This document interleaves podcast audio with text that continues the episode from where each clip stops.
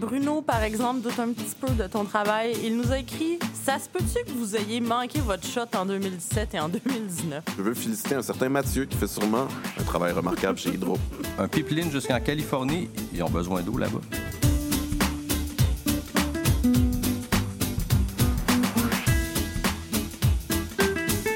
Bonjour et bienvenue à Votre tweet est important pour nous. Ici Francis Labbé, porte-parole d'Hydro-Québec. Dans cette série balado, on aborde des sujets qui vous font jaser sur nos plateformes de médias sociaux. Et autour de cette table, on a les gens qui vous répondent, à commencer par Jonathan Côté. Salut Francis. Gabriel Leblanc. Allô, Francis. Et Pierre-Alexandre Buisson. Oyez, oyez.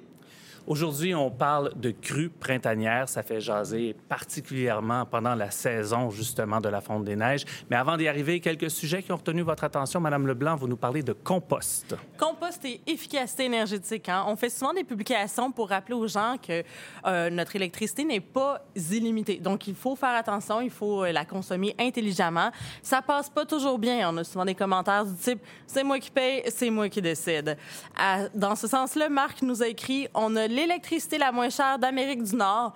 Pas besoin de l'économiser. Là, je voulais expliquer à Marc que son parallèle avait pas de bon sens. Fait que j'ai cherché un bon exemple pour lui illustrer que ça avait pas de sens.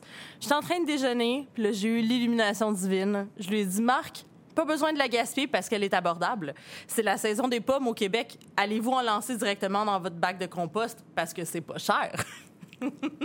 Mais contrairement euh, aux, pommes, si tu jettes un kilowattheure dans ton bac de compost, il va pas te donner quelque chose d'autre après. C'est fini, perdu pour toujours.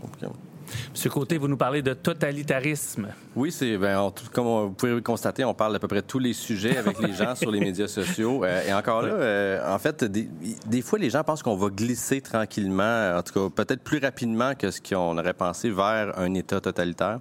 Euh, et donc, euh, ici, on avait une publication qui parlait de la tarification dynamique, donc euh, où les gens sont récompensés pour le fait de déplacer leur consommation d'électricité à l'extérieur des heures de pointe. Et Martine nous, publie un commentaire, puis elle a bien aimé ça, elle. donc, elle dit, ici, nous avons participé au programme et nous avons fait des économies, juste en décalant l'heure du lave-vaisselle et de la lessive en baissant le, et en baissant le chauffage la nuit. Euh, donc, beau commentaire quand même pour commencer, mais Brigitte, elle, était pas d'accord. Donc, elle dit à Martine, bravo, c'est ça que tu veux entendre, une bonne citoyenne qui va être heureuse de vivre dans l'état totalitaire vers lequel on se dirige. Euh, donc, voilà, en décalant l'heure du lave-vaisselle. Rien Donc, euh, on lui a répondu, c'était quand même Écoute, nous, on n'est pas des experts là-dedans. Je, je, lui ai rappelé quand même. J'ai dit, nous ne sommes pas des experts en totalitarisme, mais il nous apparaît probable que le fait de décaler volontairement l'heure d'utilisation du lave-vaisselle n'entre pas dans sa définition. Euh, d'ailleurs, par la suite, ça a été partagé sur la page Facebook euh, Passif Agressif Hydro-Québec qui ressent certaines de, nos, certaines de nos meilleures réponses. Et on a réagi en disant Nous sommes désolés de vous demander si vous aimeriez être récompensé pour des gestes volontaires dans le cadre d'une dictature facultative. euh, D'ailleurs, il y a, je pense c'est la, faculté de sciences politiques de l'Université Laval qui, s'est interposée aussi dans les commentaires pour dire que si vous voulez en apprendre plus sur le totalitarisme, on vous invite à vous inscrire à nos cours. Excellente opportunité. Allez à l'école? Voilà. Aller à l'école, commenter ensuite. Monsieur Buisson, vous avez un commentaire qui porte sur notre sujet du jour. Tout à fait. On avait euh, fait une publication qui sensibilisait les gens au, euh, au danger potentiel de la crue euh, l'an dernier. On a reçu un flot de commentaires. un torrent même. Ouais. Qui l'a cru? Et il y a un Michel qui nous disait Vous essayez de faire broyer qui Hydro-Québec. On était un petit peu surpris de cette remarque. Là, on a répondu personne. Nous essayons d'expliquer la gestion de la crue. Avez-vous vraiment regardé la vidéo? Et Michel a répondu Vous êtes dans la tourmente, alors vous essayez de nous adoucir. Point final pour moi. Donc, on, on a renchéri. Si notre objectif était de vous adoucir, une vidéo sur la gestion de la crue n'aurait sans doute pas été notre moyen privilégié. Effectivement, parce qu'adoucir les gens avec la crue printanière, euh, surtout dans le sud. Mauvaise méthode. Mauvaise méthode. D'ailleurs, pour approfondir ce sujet-là, nous recevons Pierre-Marc Rondeau, qui est ingénieur en gestion hydrique. Bonjour, Monsieur Rondeau. Bonjour tout le monde. Bonjour, bonjour. Salut. En quoi ça consiste, ce travail-là, d'ingénieur comme, comme vous? Oui, bien, dans, dans, le jargon, on dit qu'on fait de la gestion hydrique. Donc, on s'occupe vraiment de la gestion des aménagements, des barrages, des centrales, mais on regarde la goutte d'eau. On regarde vraiment, on part du nuage, vraiment la pluie qui tombe ou la neige qui tombe, dans les rivières où est-ce qu'on a des aménagements et on s'occupe de faire la gestion la plus sécuritaire et optimale euh, de ces apports en eau. Vous travaillez presque tout au long de l'année, finalement. C'est un travail en continu. Là. Donc, euh, c'est sur une base annuelle, mais vraiment, on- si on doit travailler les fins de semaine, on est présent. Sinon, c'est un travail de semaine. Euh, on travaille principalement là, euh, en crue. On travaille vraiment 7 jours sur 7, tant qu'il y a des enjeux dans les rivières. On a des enjeux aussi en, en hiver à cause de la glace, donc c'est un peu moins connu. Mais c'est vraiment les deux périodes de l'année, l'hiver et la période de crue printanière, qui nous occupent le plus. Mais les gouttes d'eau n'ont pas de férié. hein. Non, Non, les rivières, on ferme jamais les rivières. Pas de congé pour les rivières. Et évidemment, on l'a mentionné, beaucoup de commentaires sur les médias sociaux. Madame Leblanc, vous en avez un à soumettre. Ben, nous, on doute pas du tout de ton travail. On sait que tu travailles toute l'année. On sait que tu prends pas congé. Les gouttes d'eau prennent pas congé.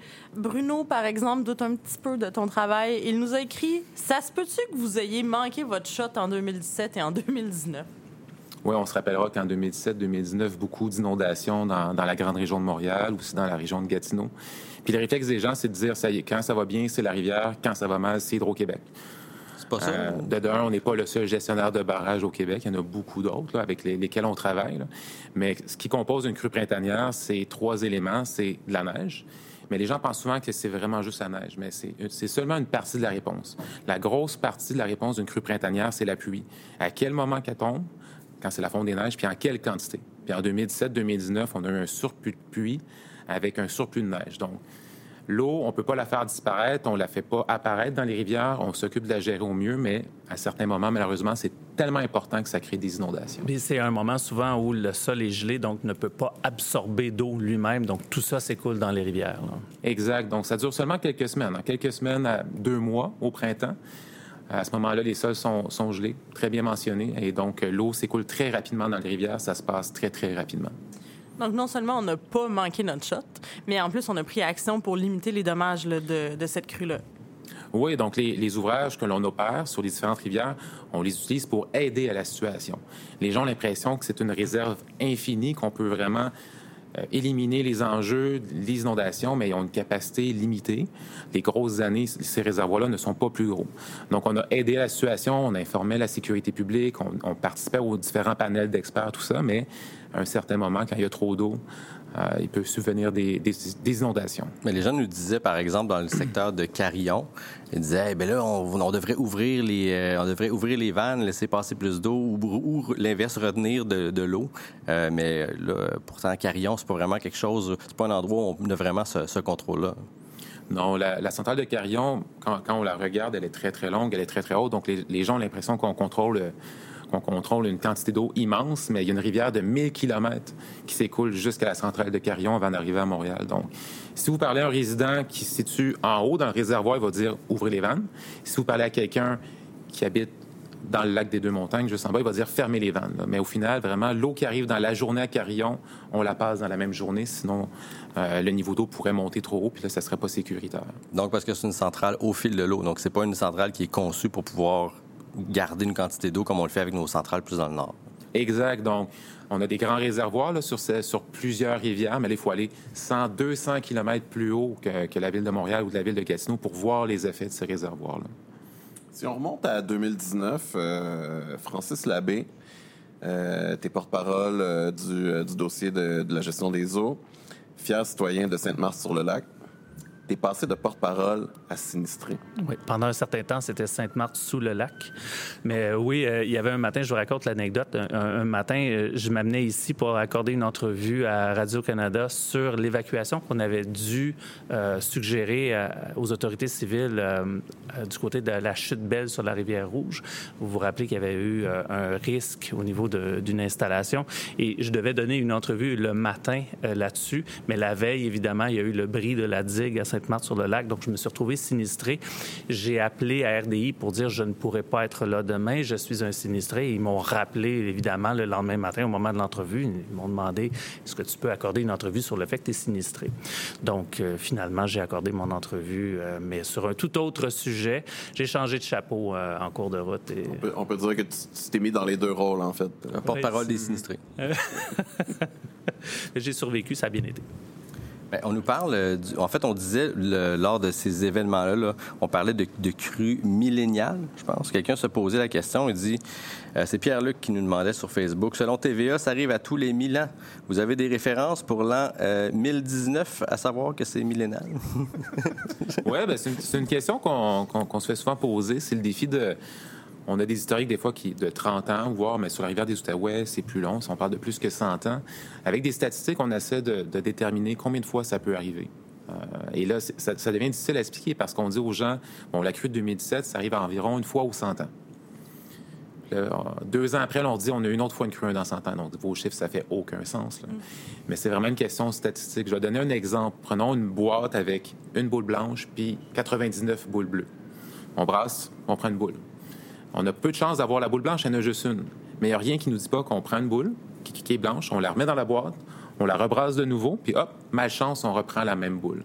Donc, là, on parle vraiment de statistiques, euh, je ne vais pas dire nécessairement de coïncidence ici, mais il faut, faut pas oublier qu'on a eu 40 ans relativement tranquilles, donc c'est une période, tant mieux, plutôt calme. On a eu un peu le revers de la médaille en 2017-2019 avec deux crues majeures. Ça remonte à il y a un certain temps, mais il y avait eu aussi, euh, milieu des années 70, deux années consécutives, justement, où on avait ce genre de situation-là. Oui, dans les dernières grandes crues dans la région de Montréal, c'était 1974 et 1976. On- les gens, certaines personnes se souvenaient de ces historiques-là. Nous, c'est présent dans notre travail, on les connaissait très bien. Euh, mais 40 ans, environ 40 ans plus tard, on a eu 2017 et 2019. C'est une explication qui est super précise. On voit que tu connais ton travail. Et comme Paul nous dit, il n'y a rien ni personne de mieux placé qu'un ingénieur ou une ingénieure en hydrologie pour le savoir. Par contre, Vincent amène euh, peut-être une expertise à laquelle tu n'avais jamais pensé dans le cadre de ton travail. Il nous dit Avez-vous pensé appeler Ryder et la patte patrouille? Ils règlent tous les soucis. Est-ce qu'ils font partie de ton travail? Non, pas sur une base quotidienne, malheureusement. Donc, toi, pour contrôler, en fait, euh, pour, pour faire cette gestion-là de la crue, tu travailles avec d'autres ingénieurs comme toi. Qui d'autre fait partie de cette équipe-là? Qui d'autre t'entoure pour faire cette gestion-là? Oui, donc ça prend, ça prend beaucoup de personnes. Là. C'est pas, c'est pas un one-man show là ici. Euh, nos matins débutent comme la plupart des gens vont regarder la météo. On va regarder pas la météo nécessairement proche de notre résidence, mais sur tout le Québec. Donc, est-ce que c'est de la pluie, de la neige? On va faire un suivi de la neige pendant l'hiver. Donc, on va se préparer tout le long de l'année. Je dirais qu'on a souvent, on essaie de penser une saison à l'avance dans ce travail-là. Euh, on parle de météorologues, d'experts en eau, euh, on parle d'ingénieurs aussi. Donc, c'est une équipe multidisciplinaire pour être sûr d'a- d'a- d'arriver avec le meilleur produit possible. Est-ce qu'on pourrait dire quand même que tu es un peu le Poséidon de la Gatineau? Ben, certains, certains ont déjà utilisé cette expression-là. Donc, on essaie d'être le plus présent pour les gens, d'informer les gens, de- de- d'expliquer aussi qu'est-ce qui se passe. Parce que c'est pas évident pour les gens d'être à un endroit sur la rivière. Qu'est-ce qui se passe chez moi? Mais la rivière fait 300, 400 kilomètres de long. Donc, il y a plusieurs choses qui se passent au même moment. On a hâte de te voir aux nouvelles avec un trident. Euh, mais tu parles des gens qui, euh, qui t'entourent euh, dans le cadre de ton, de ton travail. On a un Gérard qui avait commenté en dessous d'une publication euh, sur la crue. Je veux féliciter un certain Mathieu qui fait sûrement un travail remarquable chez Hydro. J'aime le sûrement. Est-ce que- Sûrement. est-ce qu'il y a un Mathieu dans ton équipe? Parce qu'on a dit nous lui ferons suivre vos bons mots. Oui, il y a un Mathieu dans l'équipe, donc euh, je pourrais passer les bons mots. Ben, c'est sûrement lui. Ouais. Vérifie d'abord s'il fait un bon travail. OK. Il y a, euh, dans, le cadre de la crue printanière, souvent, vous faites des présentations au public. Vous allez rencontrer les gens pour, leur expliquer euh, comment ça se passe. Parfois, vous devez avoir des questions un peu particulières qui vous sont posées. Oui, donc ça reste un sujet. Nous, c'est notre quotidien. Mais euh, l'écoulement des eaux dans les rivières, on, a le fleuve Saint-Laurent, on a la rivière des, Outaouais, c'est des rivières immenses. Là. Donc, pour les gens, des fois, c'est complexe. Trouver l'information, on a fait des portes ouvertes pour aller les humaniser, voir qu'il y a des gens derrière qui font ce travail-là à longueur d'année. C'est sûr qu'il y a des questions quand les gens nous parlent de glaciers. Ils nous disent, avec les changements climatiques, les glaciers vont fondre, il va y avoir plus d'eau dans le fleuve Saint-Laurent, mais Là, sur le coup, on se pose la question parce que les glaciers sont beaucoup plus au nord. Il y a pas de... Heureusement, il n'y a pas de glaciers autour des grands lacs actuellement. Euh, des gens, des fois, vont sortir des références en nous disant cette année, les nids d'abeilles ont été plus hauts. Donc, on devait savoir à l'avance qu'il allait avoir plus de neige. euh, c'est pas ça qu'on incorpore. On va faire des mesures de neige sur le territoire. On, va- on a même des outils en continu maintenant, mais ça permet de discuter de différents sujets. Mais les, les gens, des fois, ont leur propre référentiel au- auquel ils croient beaucoup. On n'a pas commencé à suivre le- la hauteur des nids Hauteur des nids d'abeilles, euh, d'abeilles ou les nids de guêpes, effectivement. les habitudes euh, des animaux, tout ça. Pas encore. Le nombre de moineaux. Ouais. Ben, en tout- les- mais les- en tout cas, les gens nous amènent toutes sortes de solutions, hein, de, de- de questions. Euh, D'ailleurs, euh, ce que je constate, c'est que finalement, quand tu vas faire des portes ouvertes, tu fais à peu près le même travail que nous autres, mais en vrai. Tu vas avoir les mêmes, les mêmes questions que les gens amènent. C'est vraiment le travail de gestion de communauté, mais avec du vrai monde. Oui, mais lui, il ne peut pas effacer son commentaire. Non, ben nous autres, on les efface pas non plus, mais par contre, souvent, que si quelqu'un était vraiment dépassé les lignes, il pourrait se faire expulser comme nous, on le fait. pourrais le bannir. ouais, Oui, comme nous, pourrais le parfois, bannir. on On peut le bannit. bannir Ah, ben des oui. portes ouvertes, ça doit arriver, j'imagine. Euh, mais ici, on a Misty qui se posait la question euh, qui disait Est-ce que des châteaux d'eau, comme en France, pourraient être utilisés, mais pour récupérer le trop d'eau? Au lieu de couler sur les terrains, l'eau serait prise prisonnière dans un, deux, trois, dix châteaux d'eau. Est-ce que cela, cela serait faisable? Je me pose la question. Et graduellement, quand les rivières reviennent à, à un niveau plus bas, sortir l'eau un à un sur plusieurs jours Mais en fait, on, le- on le fait déjà avec les réservoirs qui sont présents. C'est comme nos châteaux d'eau, les réservoirs. Ben, c'est beaucoup plus gros. Là. Quand on pense aux Grands Lacs, quand on regarde la, la superficie des Grands Lacs, euh, c'est, aussi grand que la France, d'une certaine façon. C'est immense. Euh, donc, les gens, les gens qui sont proches des rivières aimeraient voir des nouveaux réservoirs. On va construire des nouveaux réservoirs, ça va aider à la situation, mais si on fait des nouveaux réservoirs, euh, c'est des territoires à inonder. Est-ce que c'est des populations qu'on déplace pour d'autres populations? Donc, c'est des questions qui sont au-delà de la mission d'Hydro-Québec. Euh, mais mais, euh, un château d'eau, c'est pas assez gros euh, pour ce qu'on a vécu. J'ai euh, une autre solution pour toi alors.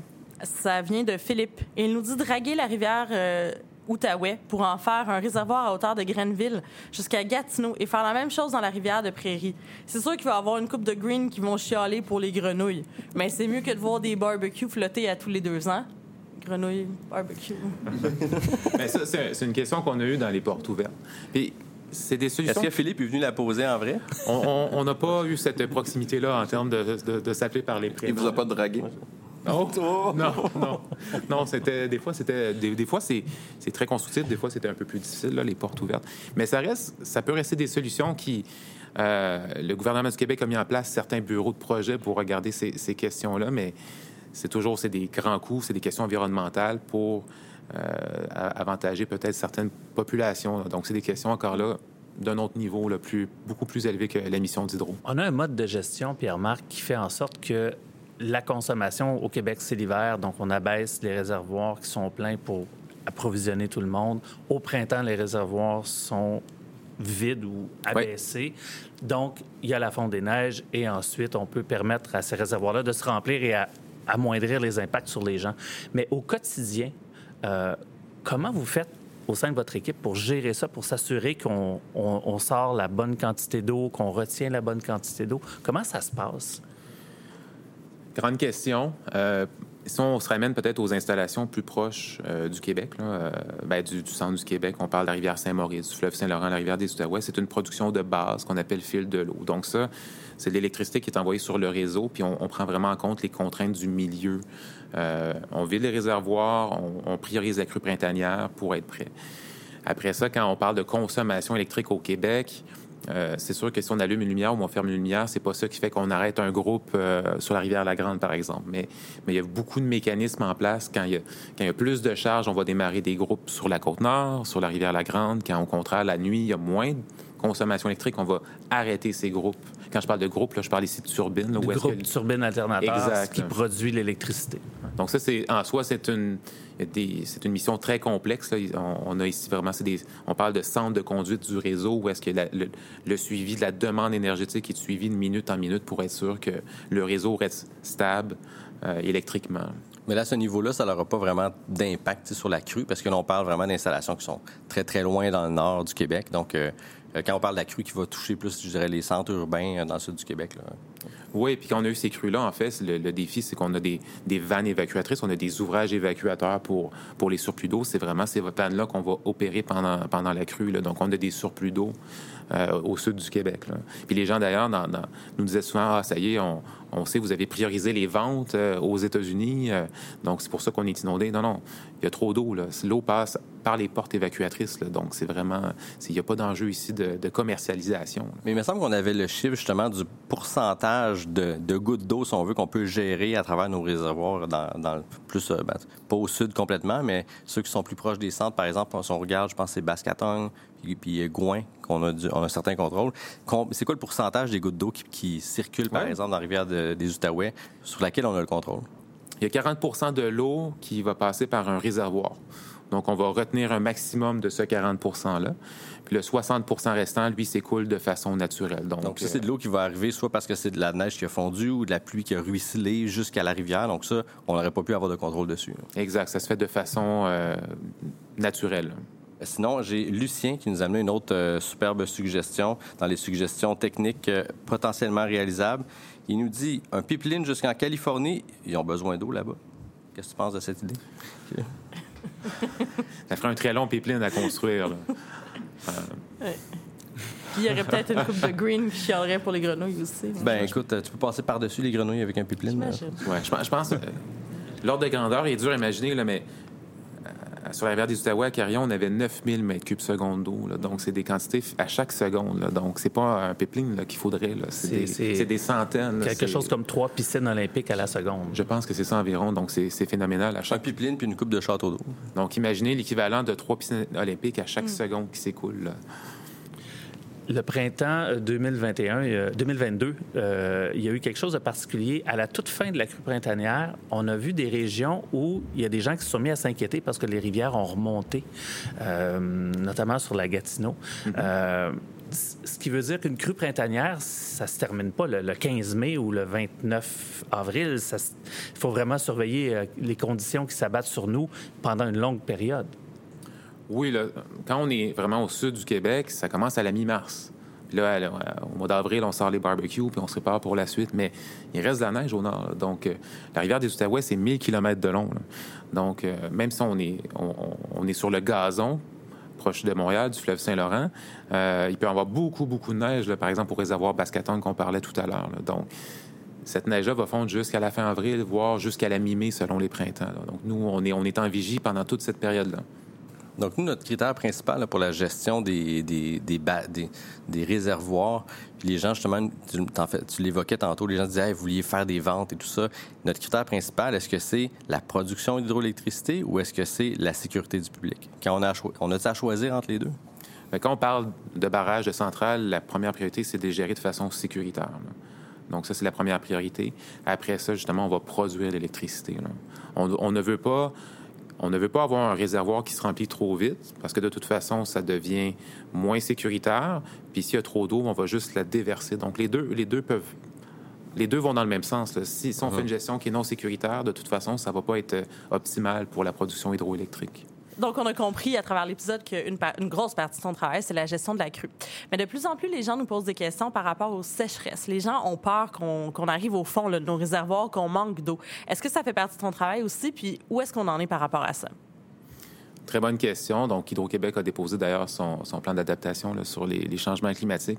C'est une question qui est regardée depuis plusieurs années, voire des décennies, parce que au final, la production d'énergie au Québec passe par le nuage, par la quantité de pluie qu'on reçoit. Euh, on, voit, on entend beaucoup parler dans les médias sécheresse aux États-Unis, tout ça, donc euh, en Europe. Donc, est-ce qu'on devrait vivre la même chose?